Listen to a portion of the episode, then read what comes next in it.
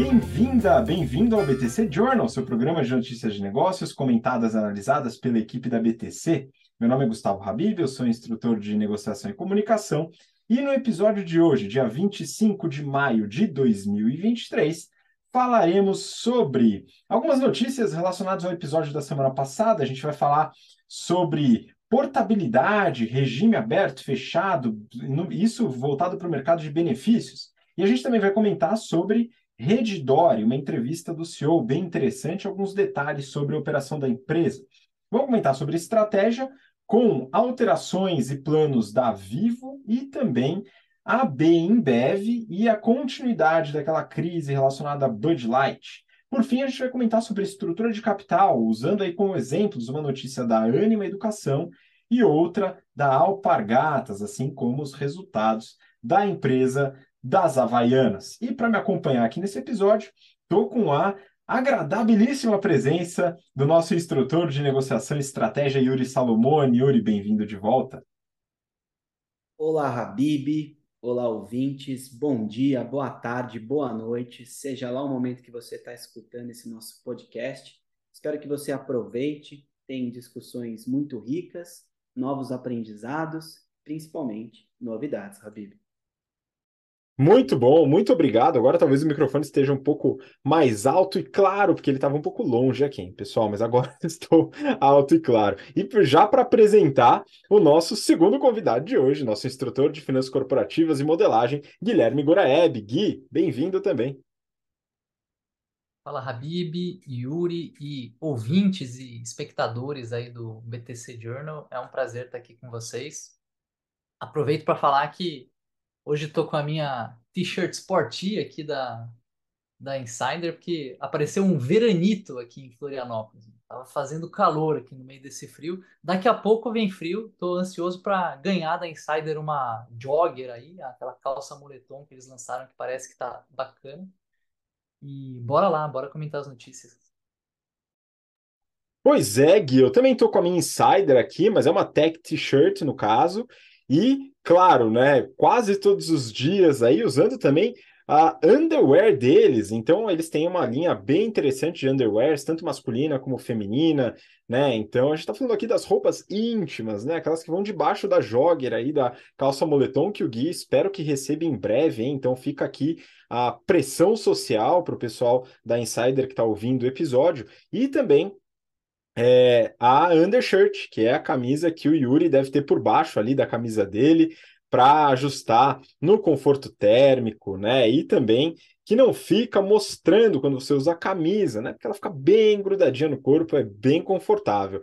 Então, o conforto é algo que a Insider preza bastante, principalmente nas underwears, né? Então, não incomoda, não tem etiqueta que pinica, né? Aqueles tecidos meio abafados, definitivamente não. É bem macia, né? Os tecidos são bem interessantes e eles se ajustam no corpo sem apertar, então não é aquele ajustado que fica desconfortável. E também tem a tecnologia antibacteriana da Insider, aquela que fez sucesso durante a pandemia também, mas é um tecido antibacteriano que ajuda bastante na higiene e é, também garante uma certa confiança e um conforto adicional sem eventuais odores que podem surgir, né? Então é algo, uma linha bem interessante. Se você não conhece a linha de underwears da, da, da Insider, eu acho que vale a pena dar uma chance, conhecer. Né? Lá no site da Insider você tem acesso, o link está aqui na descrição, e é claro que você tem um descontão com o cupom BTC12. Né? Então, utilizando esse cupom, para você que acompanha a gente por aqui,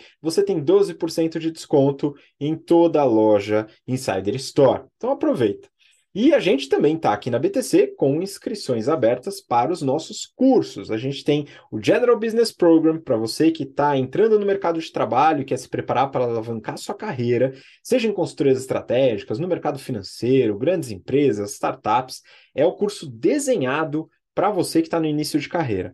O Strategy and Finance é o nosso curso desenhado para você que já tem experiência, atua com liderança de times, liderança de projetos, de áreas ou até da empresa inteira, né? Então, pessoas que têm aí cargos de gerência, diretoria, a gente tem muitas dessas pessoas dentro do curso, trocando muita experiência. Então, é um curso que tem bastante conteúdo de estratégia de finanças e muita experiência trocada entre os participantes. Isso é bem interessante para você que quer trocar essas figurinhas aí com gente muito experiente. E também o nosso curso de Excel e modelagem. O Gui é um dos instrutores aí desse curso. Estamos com inscrições abertas para a próxima turma para você que quer se aprofundar no conhecimento de Excel e de desenvolvimento de modelos em negócios. Bom, vamos então para as notícias, porque tem bastante coisa para a gente comentar hoje.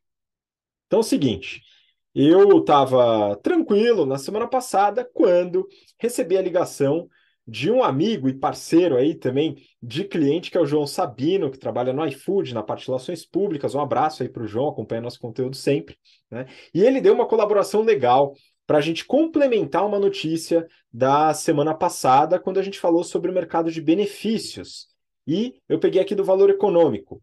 Adiamento da portabilidade por MP pode reacender disputa no setor. E aí, Yuri, que comentou sobre esse tema na semana passada, vou pedir para ele complementar o que foi colocado para a gente poder enriquecer ainda mais essa discussão. Bora lá, Habib. Bom, primeiro eu gostaria de agradecer ao João, assim como você, é, por ouvir, por estar atento aí a todos os detalhes que a gente comentou na notícia. Ele, por estar envolvido nesse assunto também, tem até mais domínio do que a gente e compartilhou isso. Bom, é, além disso, João, eu vou fazer uma retificação aqui, é, conforme alertado por você.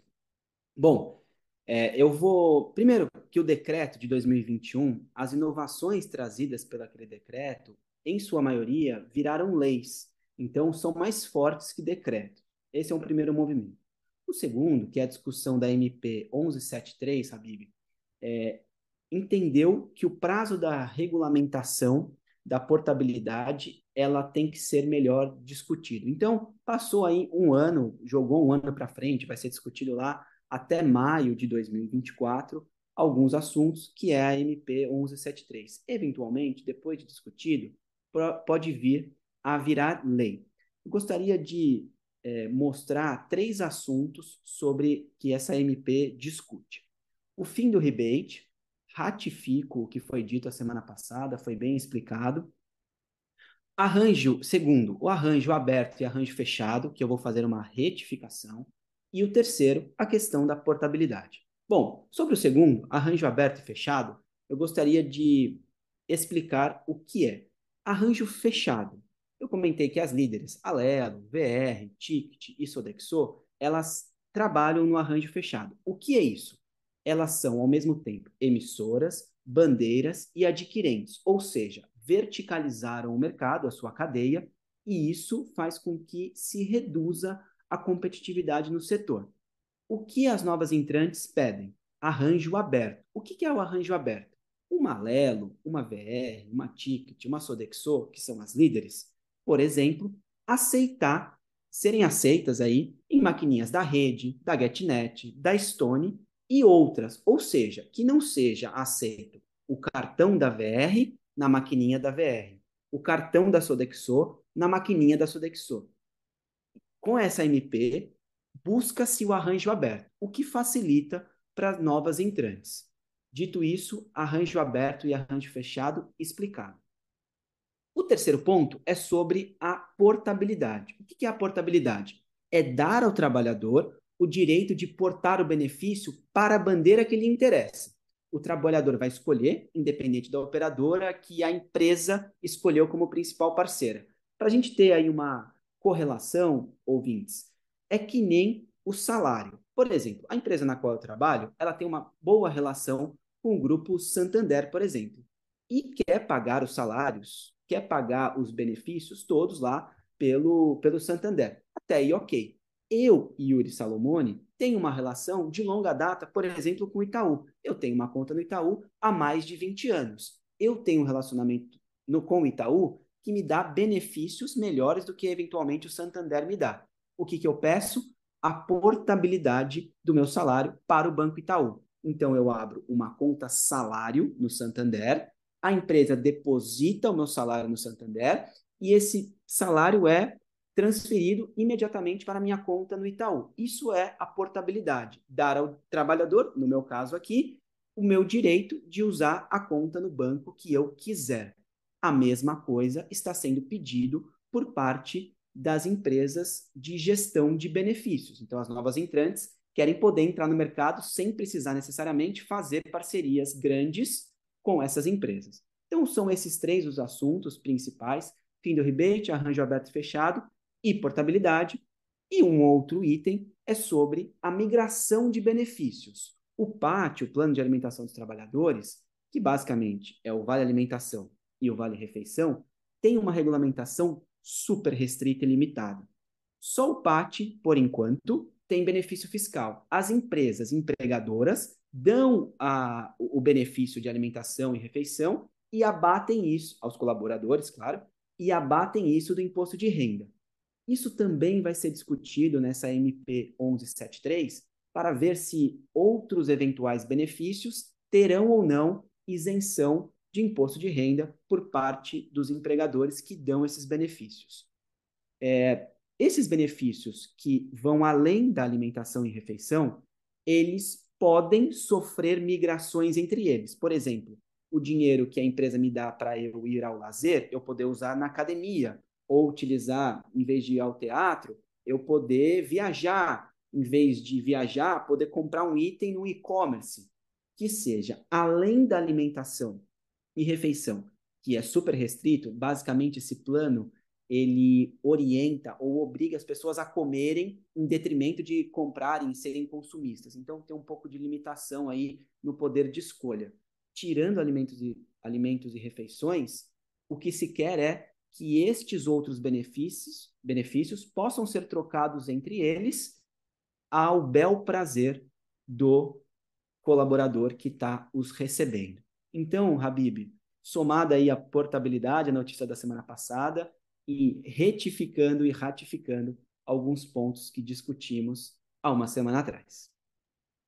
Muito bom, ficou bem claro, e aqui a gente vê a importância também do trabalho de é, observar e adequar legislações em relação a determinados mercados. Né? A gente já falou aqui sobre diversos mercados que têm dificuldade com alteração de legislações ou que têm dificuldade em se adaptar a legislações atuais, e aqui a gente vê que a legislação para o mercado de benefícios pode ser alterada. A discussão sobre a MP foi adiada, né? então o prazo foi para maio do ano que vem, mas essa discussão vai reacender em algum momento.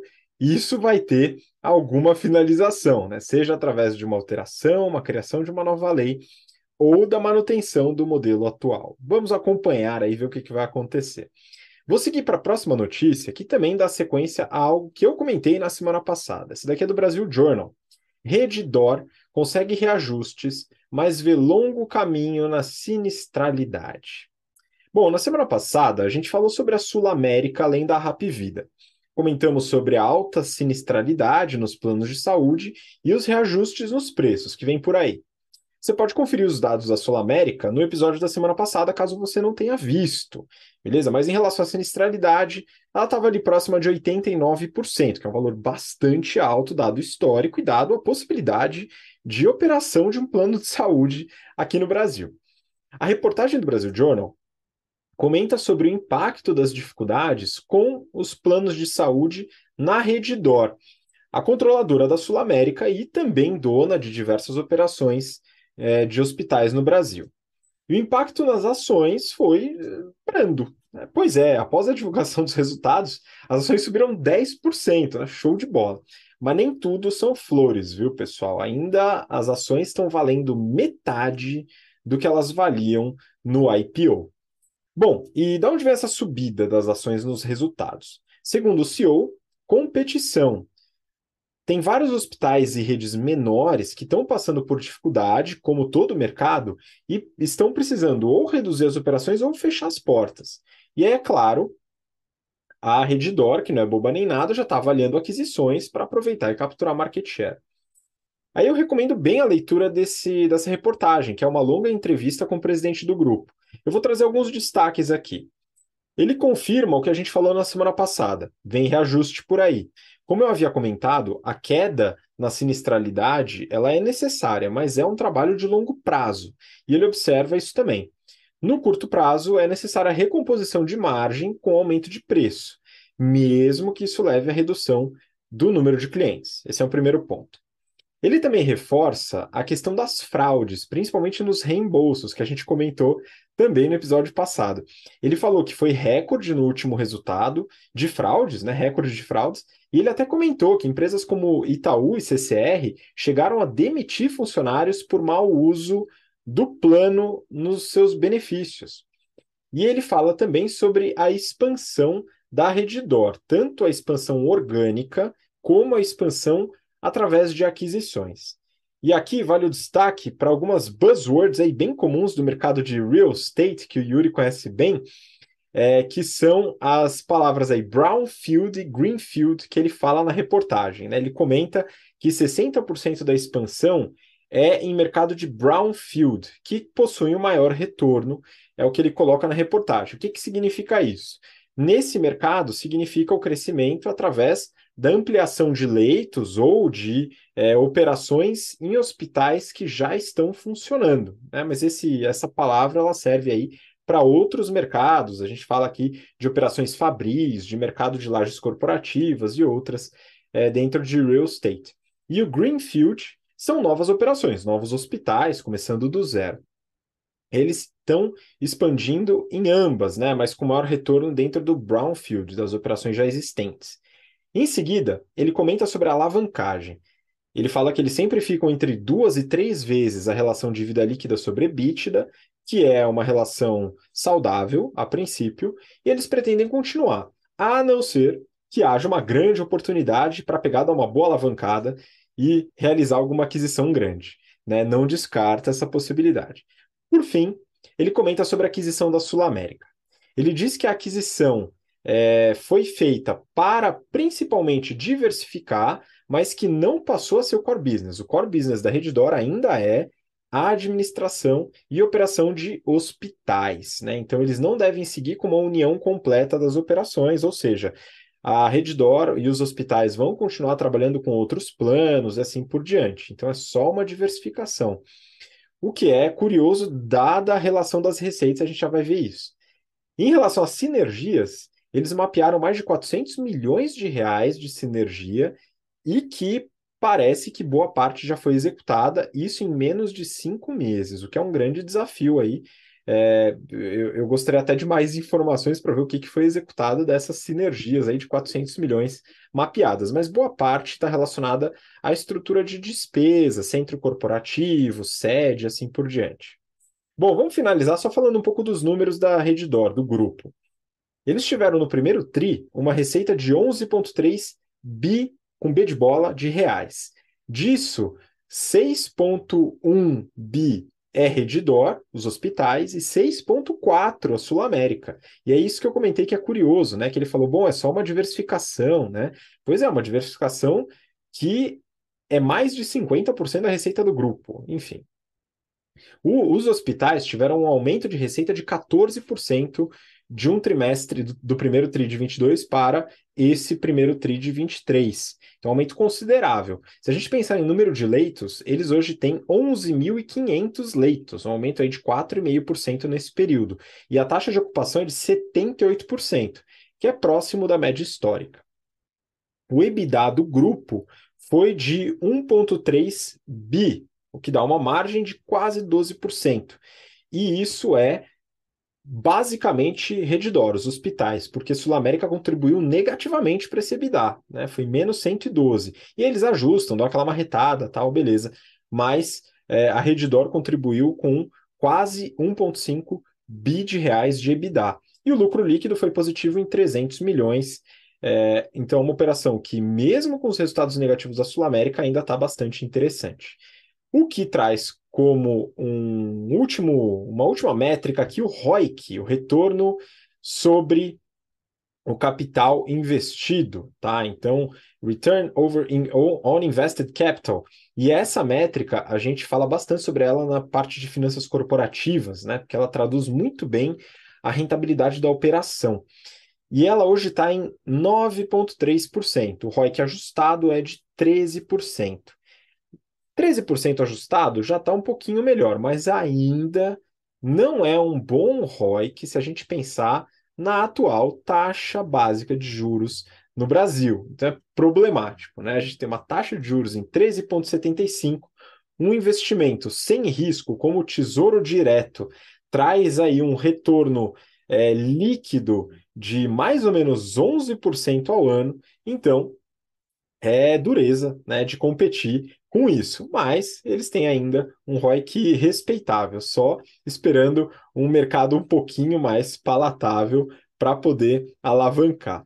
Vamos seguir para a próxima notícia. Agora a gente vai mudar um pouquinho de tema. Vamos falar sobre estratégia e começar com essa notícia do Neofeed. Os planos de Christian Gebara para a Vivo virar uma empresa tech. Gui, queria que você comentasse um pouco sobre esses planos aí da Vivo. Bora lá, gente. Bom, então essa matéria ela saiu aqui um pouco depois da divulgação dos resultados da Vivo, né? Ela comenta os resultados, além de ter feito essa entrevista com o Christian, CEO da Vivo. É, os resultados do primeiro trimestre desse ano, né, de 2023. E o Christian, é, inclusive, ele já ocupa essa cadeira de CEO da Vivo há mais de quatro anos, né? E ele fala aí sobre os planos para o futuro. Bom, resumidamente, sobre o resultado da empresa, eu achei que ele foi bem interessante, assim, bem forte eles tiveram crescimento de quase todas as linhas de receita, né? se mantiveram como líderes no segmento de telefonia móvel, market share de 39%, e com crescimento da receita de 16% ano contra ano aqui na telefonia móvel. A receita que eles chamam de core fixa, né, que inclui dados, inclui fibra, teve crescimento de 13%, e a única linha de receita que caiu foi de telefone fixo. Bom, destaque para as linhas de fixa de dados, né, que é a parte ali de você tem ali o Vivo Fibra em casa, né, internet, e da venda de aparelhos, então uma no fixo, outra no móvel, que ambas cresceram mais de 20% aí, comparando esse primeiro trimestre de 23 com o primeiro tri de 22, 20% no ano, um belo crescimento. A Vivo teve aí no resultado 12,7 bilhões de receita, 49 bilhões de EBITDA e 835 milhões de lucro líquido. Está avaliada hoje na bolsa quase 70 bilhões de reais, que é mais que o dobro do que a TIM. Também tem capital aberto aqui. É, então, enfim, eles estão crescendo em quase todas as linhas, tem um market share de primeiro colocado, né? Estão é, com um valuation super legal, mais que o dobro do concorrente, e como crescer? Então, a minha leitura aqui sobre os movimentos CEO é que isso envolve utilizar a base de usuários da Vivo para vender novos serviços. Ou seja, ou eles vão ser o canal de distribuição para produtos além da telefonia móvel que são de terceiros, e aí eles vão fazer isso através de um parceiro. E nesse caso, o que eles conseguem oferecer é um custo de aquisição, um CAC baixo para esses parceiros, ou a Vivo vai oferecer serviços que ela mesma vai, vai introduzir no mercado. É, sobre as parcerias, eles estão olhando ali diversos tipos de parceria, diversos formatos de parceria diferentes. Para conteúdo de entretenimento, por exemplo, a Vivo já atua distribuindo Netflix, Globo, é, Globoplay, né, o, o HBO, e ela recebe um percentual da receita por isso, né, o famoso revenue share. Em conteúdo de educação, ela fez uma joint venture com a Anima, que a gente vai ter notícia para comentar daqui a pouco, onde a Anima fica responsável pela produção do conteúdo enquanto a Vivo cuida da distribuição de conteúdo. Isso aqui é um ponto muito interessante, Vivo. Até fazendo um parênteses aqui, né? Eu trabalhei na Educar e pô, produzir conteúdo é um negócio caro, produzir um conteúdo de qualidade. E conseguir distribuir esse, esse conteúdo para uma escala muito grande é algo que é desafioso e que é fundamental, né? É um desafio e é muito importante porque aí você consegue diluir esse custo de produzir um excelente conteúdo, né? Que não é barato. E aí, então, a gente falou de conteúdo de entretenimento, conteúdo de educação, e entrando no crédito, que é a terceira vertical, a matéria comenta que a Vivo fez algumas negociações com instituições financeiras, mas que isso não evoluiu. É, aí acho que vale lembrar aqui que a Vivo ela possui um braço de Corporate Venture Capital, né, o CVC, que no caso da Vivo é chamado de Vivo Ventures ou Waira, E o que, que é isso? Né? É um fundo de venture capital, no caso da Vivo, um fundo de 320 milhões de reais, que ele investe em startups que têm o objetivo de fortalecer o negócio atual ou desenvolver novos modelos de negócio. Né? Então, ele quer empresas que ele possa ser cliente da Vivo, que ele possa distribuir aquele produto é, através da Vivo, enfim, que ele consiga, de alguma maneira, beneficiar o negócio principal. Né? Diferente de um venture capital mais tradicional, digamos, que quer comprar e vender mais caro. Ele quer beneficiar o negócio da Vivo que é enfim, a tese dos Corporate Venture Capitals. Né? Bom, o CVC da Vivo, né, o Vivo Ventures, ele em agosto do ano passado, 2022, entrou no Series A da Clave, que é uma startup brasileira aqui, né, uma startup voltada para o mercado financeiro, que ela utiliza análise de dados através do Open Finance e ela entrega uma análise de crédito para os seus clientes, ou seja, ela permite que o cliente dela mesmo que não tenha expertise em concessão de crédito, consiga fazer isso de uma maneira mais assertiva. Né? E aí podendo, talvez, dar mais crédito, dar um crédito com uma taxa mais adequada ao risco daquele perfil. Né? E ela consegue todo esse acesso de dados através do Open Finance. E a Vivo também investiu, no caso, a Vivo Ventures, né, também investiu na Clube no final do ano passado. Né? A Clube é uma empresa também, uma startup super nova, que gerencia consórcios, que é uma alternativa ao financiamento, é uma alternativa ao crédito. Ou seja, a Vivo está fazendo diversos investimentos em diferentes frentes, com diferentes modelos de parceria, tudo para conseguir utilizar melhor a proximidade e presença que ela possui no Brasil hoje. Hoje a Vivo tem mais de 100 milhões de clientes e mais de 1,8 mil lojas espalhadas pelo Brasil. Uma das oportunidades que o Gebara destaca, o CEO, é justamente a oportunidade financeira. Né? Ele comentou que 70% dos brasileiros hoje não possuem um cartão de crédito. Eu fiz uma pesquisa breve aqui, encontrei dados de 2021, coloca que 34 milhões de brasileiros não possuem acesso a banco, não tem conta, não tem nada. Ou seja, ele está de olho aqui numa oportunidade grande no Brasil que é inclusão financeira, que é a mesma oportunidade que diversas fintechs e bancos que nasceram nos últimos 10 anos estão de olho. Lendo essa matéria, isso me lembrou um pouquinho do M-Pesa. Não sei se você chegou a ouvir já, se o ouvinte conhece esse case, né? Inclusive, eu achei um, um artigo da, de Harvard, mas não é da, da escola de negócio de Harvard, é da escola de. tem o viés público, né? De, de educação para administração pública de Harvard. É, que eu estava lendo aqui mais cedo sobre o case, e é um case onde a Vodafone, né, ela em 2007, ou seja, mais de 15 anos atrás, ela começou a bancarizar, de certo modo, a população lá do Quênia, através de um modelo que era muito parecido com o Pix, que permitia a transação financeira instantânea entre pessoas usando SMS. E aí eles não precisavam de um intermediário bancário. Então eles conseguiam que pessoas que não tinham conta em banco fizessem transferências uma para outra. É um, é um case assim super legal, super interessante. M-PESA, M-P-E-S-A. Então, assim, mais de 15 anos, uma operadora de telecom atuando para incluir financeiramente a população. Acho que tem uma certa inspiração aqui nesse movimento da Vivo de ir para o lado financeiro, de ir para a parte de crédito, de consórcio. É, bom, o CEO comenta que esses serviços diversos eles possuem uma margem EBITDA menor do que o core business de telecom da empresa. Porém, eles não demandam os investimentos bilionários que são feitos em infraestrutura.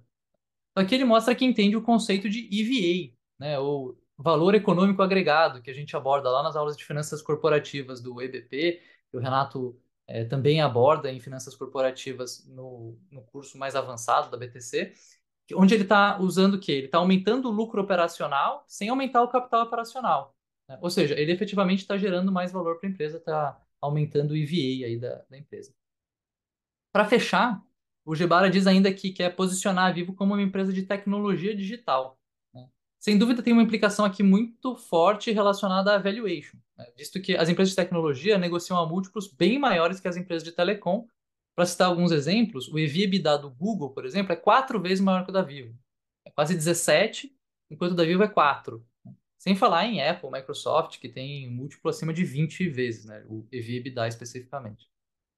Bom, eu achei essa matéria assim super completa, super interessante. Confesso que eu né, fui olhar o resultado da Vivo e achei bem legal a apresentação que eles fazem. Para quem não, não sabe como é que faz isso, não tem costume, digita lá no Google Vivo IR ou RI, né, de relação com investidores, e vocês vão encontrar o, o site de relacionamento com investidores e vai ter os materiais para download lá. É, bom, enfim, achei a matéria super interessante e fiquei muito curioso para entender como que o Christian vai coordenar todas essas diversas iniciativas em várias áreas diferentes, em vários formatos, enquanto mantém o core business crescendo e entregando bons resultados, sendo líder de mercado. Bem interessante a gente acompanhar Vivo nos próximos resultados.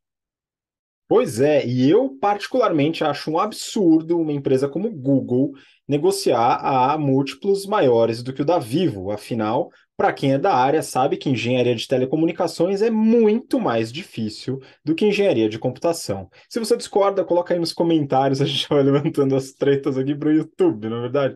Enfim, brincadeiras à parte, brincadeira mais ou menos.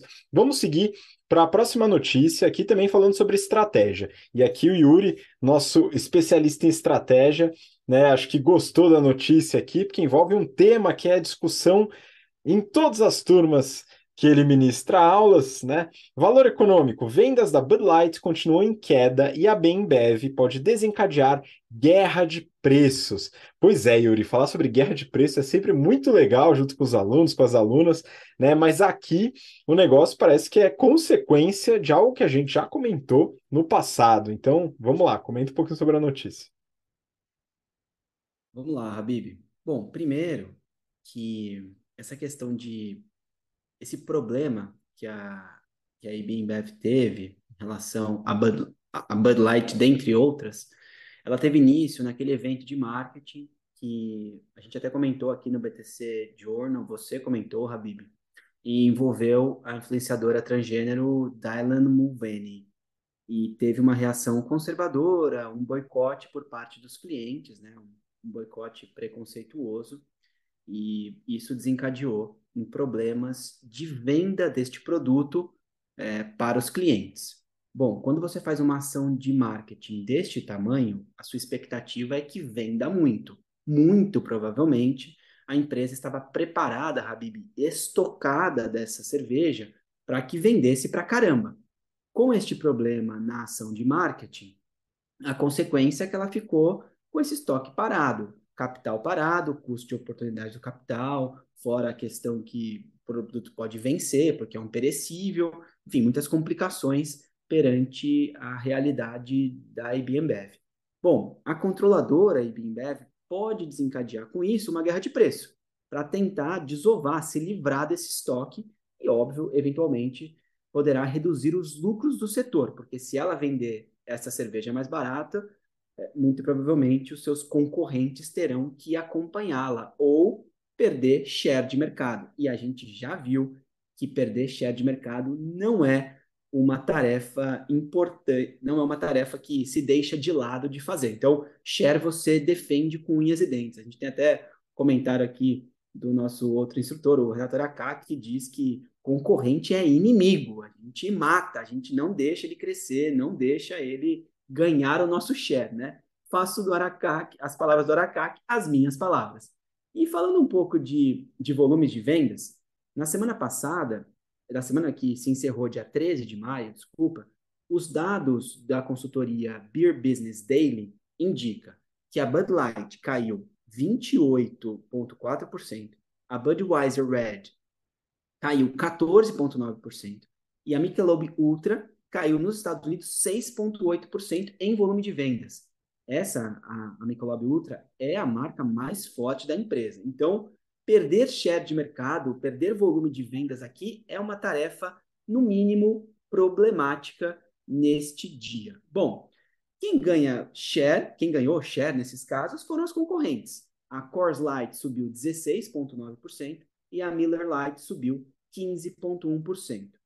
As ações da Rosenbauer Busch caíram 0,9% na última segunda-feira, dia 22 de, de maio, é, o que indica que ação caindo, problema de concorrência, é, muito provavelmente a guerra de preço irá surgir.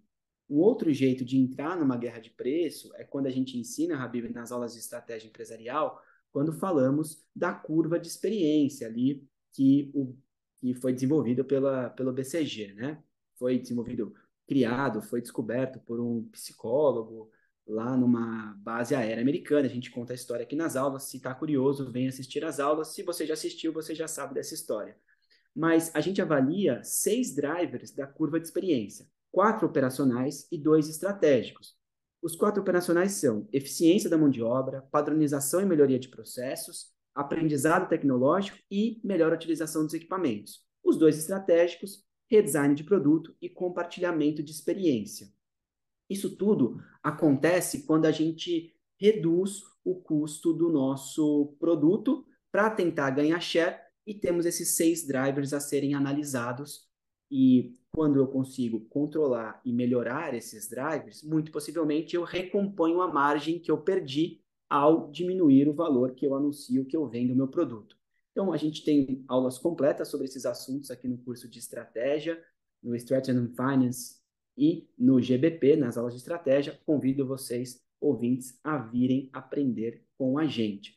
De qualquer forma, a consequência da redução desses valores é uma eventual guerra de preço. O que aconteceu aqui é uma sinalização de mercado, quando a, a empresa, de alguma forma, vem ao mercado e diz: vamos reduzir o preço. Basicamente, a Ambev mandando um recado para suas concorrentes, dando essa entrevista ou publicando esses resultados, dizendo: segura aí, eu vou reduzir preço, ou vocês me acompanham, ou eu vou ganhar o share que hoje está com vocês. Mas, claro, para desovar aí, para se liberar desse estoque que ela construiu e tinha expectativa de vender, Habib. Pois é, a Bembev pegando experiência aí da Ambev, né, da sua parceira aqui no Brasil, especialista em guerra de preço, né? Enfim, a gente já analisou uma série de casos, situações onde isso aconteceu no mercado de bebidas e não só no mercado de bebidas. Por isso que é muito legal participar do GBP e do Strategy and Finance, que a gente traz exemplos em diversos mercados e um aprendizado sobre o mercado pode trazer uma série de insights sobre o outro. Isso é muito legal. Vamos seguir para a próxima notícia. Aqui a gente vai falar um pouco sobre estrutura de capital. Né? Então, estrutura de capital envolve aí é, como que a gente pode balancear aí nossos ativos e passivos, como que a gente vai financiar nossos projetos, nossas atividades, enfim, uma série de coisas. E aqui, notícia do valor econômico. Anima sobe 11% após pedido de registro da Inspirali e possíveis estratégias para reduzir a alavancagem. Pois é, Gui, você comentou sobre a parceria da Vivo com a Anima para produção de conteúdo, né? Contou até da experiência lá na Educar e como isso é caro, e de fato é. E talvez esses investimentos e outros aí fizeram com que a Anima se alavancasse bastante, né? Tá, além, claro, das aquisições de diversas universidades.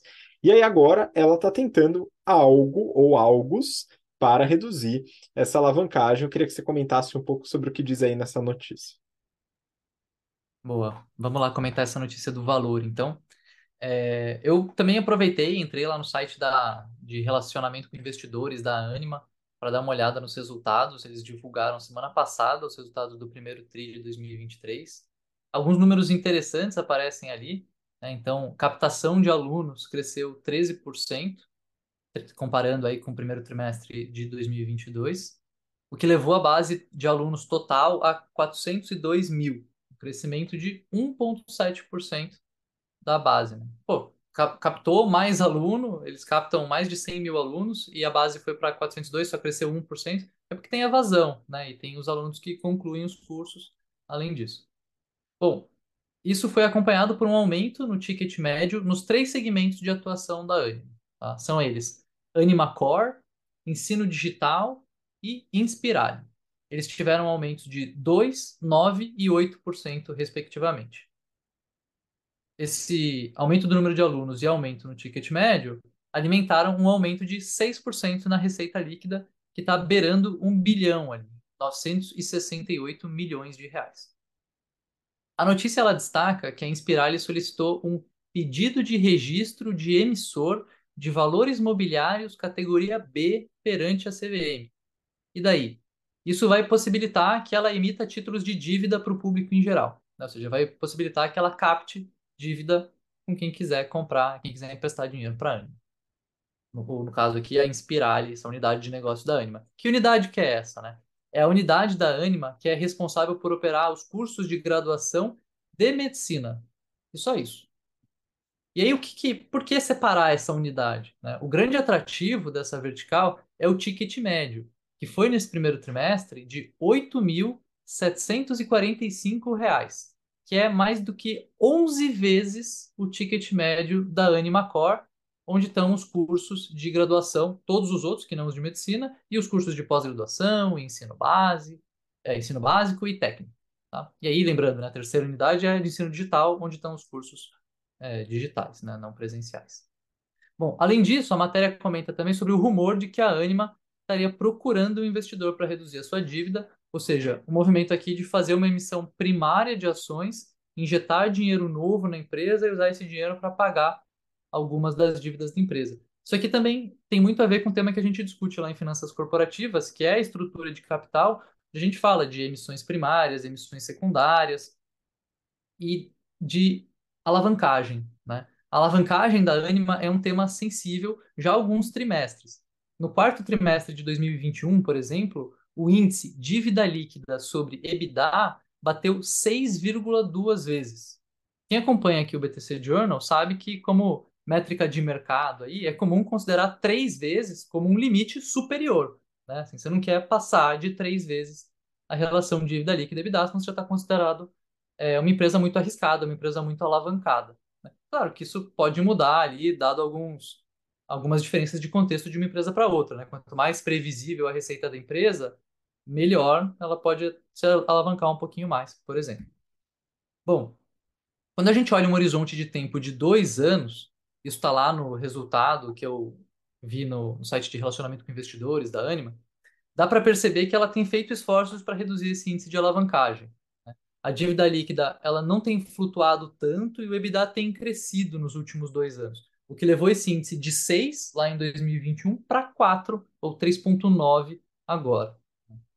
A matéria comenta também que o CIT divulgou um relatório afirmando que uma possível transação poderia ser positiva para a empresa. Algo como a Anima já fez no passado com a venda da FMU, Faculdades Metropolitanas Unidas, né, a faculdade lá em São Paulo, para Farallon, por 500 milhões de reais. Eles comentam aqui sobre uma eventual cifra de 1 bilhão de reais. Quando a gente olha lá o índice de dívida líquida por EBITDA da, por EBITDA da Anima, 1 bilhão de reais, se eles pegassem essa cifra e quitassem de dívida, eles iam sair dos 3,9 de alavancagem que eles estão hoje para 2,5, um múltiplo bem mais confortável para a operação que isso deixaria de ser um problema, pelo menos no curto prazo. Boa. Então é o seguinte, a gente vê a Anima aqui lutando bastante para reduzir sua alavancagem, mas como o Gui comentou, é um trabalho que está sendo feito, né? Então reduziu de 6, me parece uma alavancagem razoavelmente arriscada, para 3,9, né? E agora entrando nos eixos. E essa possibilidade, eu vou te falar, viu, Gui? Depois até de analisar todo o histórico relacionado à Cogna, que é uma outra empresa do setor de educação e que realizou um movimento muito interessante é, de estrutura de capital, eu acho um chute, hein? Um chute aqui, é, que é possível que possibilitemos aí o público de investir apenas na Inspirali. Vamos ver, né, se isso vai. Isso aqui não tem nada oficial, hein, pessoal? É só um chute aí, um exercício de futurologia da minha parte, né? Mas pelo menos a possibilidade de é, emitir dívida focado para essa operação já é um caminho interessante. Vamos seguir. Próxima notícia, agora a última notícia do BTC Journal. É, eu peguei aqui do Neofeed. Na Alpargatas, bloco de controle faz oferta por até 32 milhões de ações. Tem uma notícia também sobre o mesmo tema do Brasil Journal, que eu também dei uma lida e vou puxar algumas informações. Enfim, aqui estamos falando sobre uma oferta pública de ações, ou OPA, feita pela já pela, pela, pela controladora da Alpargatas, a MS Alpa.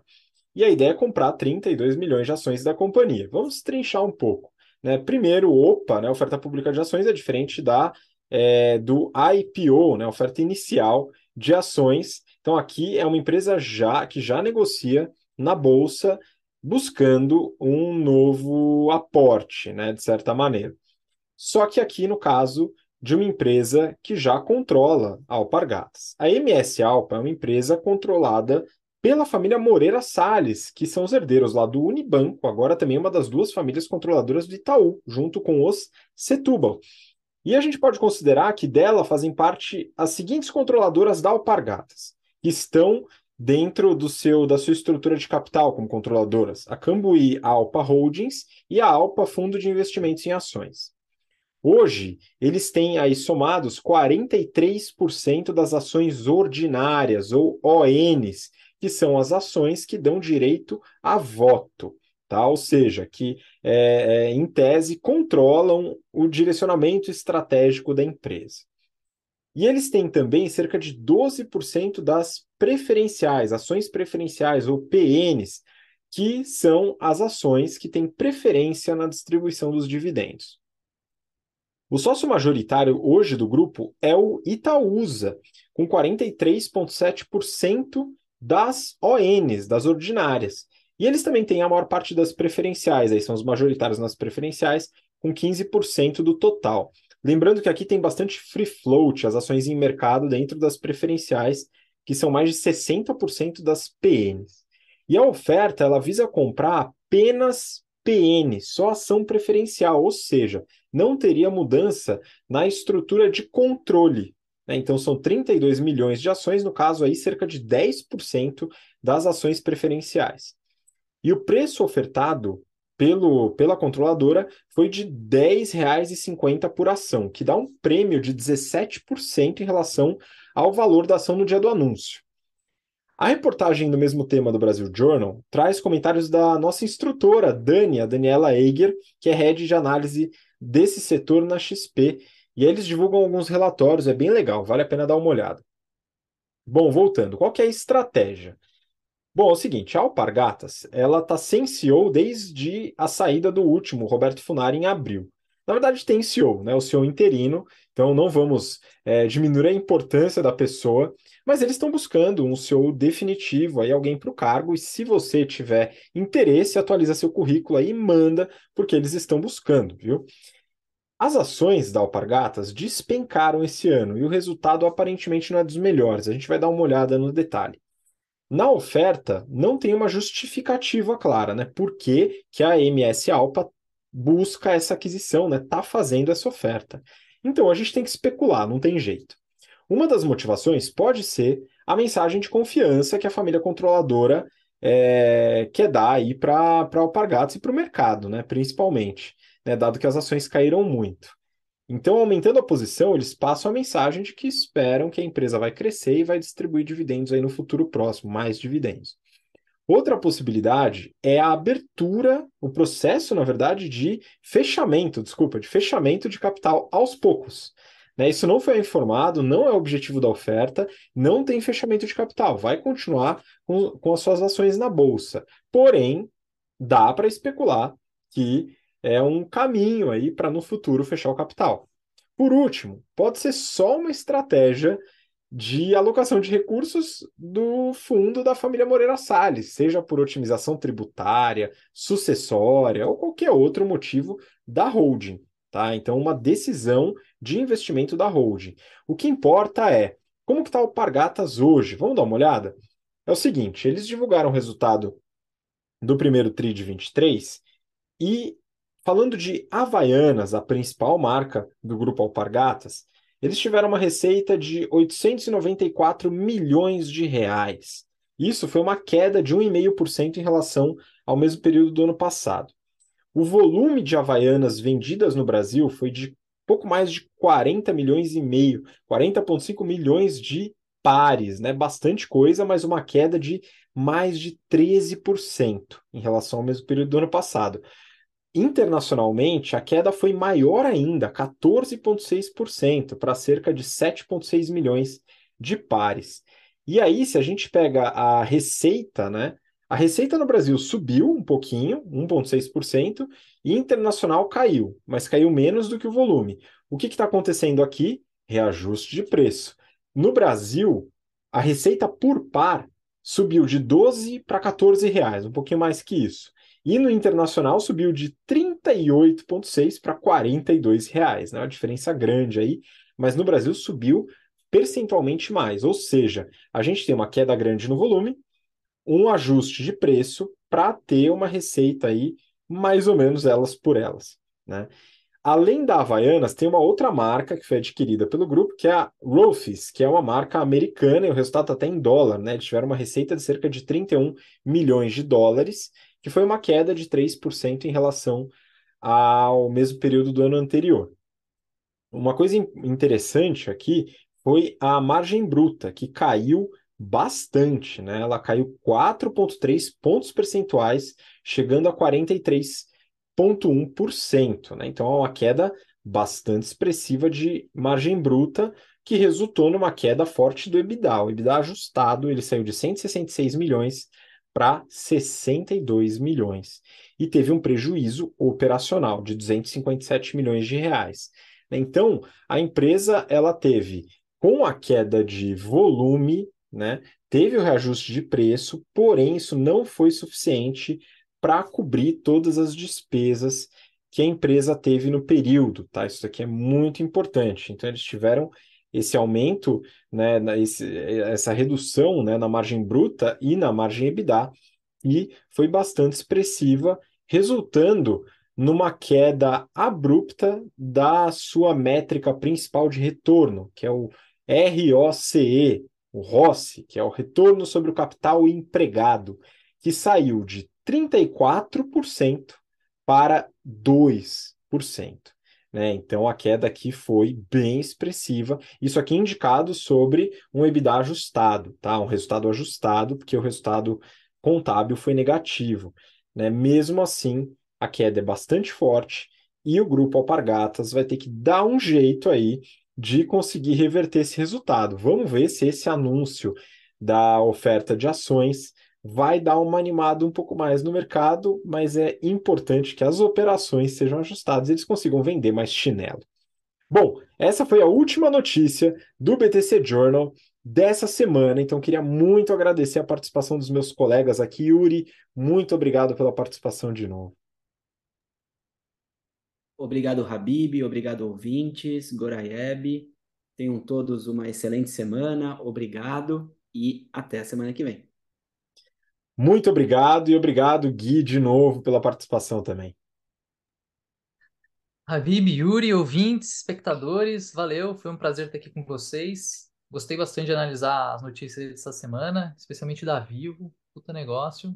E, enfim, fica a pressão lá pro pessoal da Insider, ver se eles mandam a calça pra gente experimentar. Valeu, pessoal, até semana que vem. Muito bom, essa calça eu também não tenho, hein? Para poder dar um falar sobre essa calça, eu preciso vestir, hein, pessoal? Fica a dica aí. Enfim, obrigado a você que acompanha a gente até agora, pelo interesse e pela paciência. A gente se vê então na próxima semana para mais um episódio do BTC Journal. Um grande abraço, até lá. Tchau, tchau.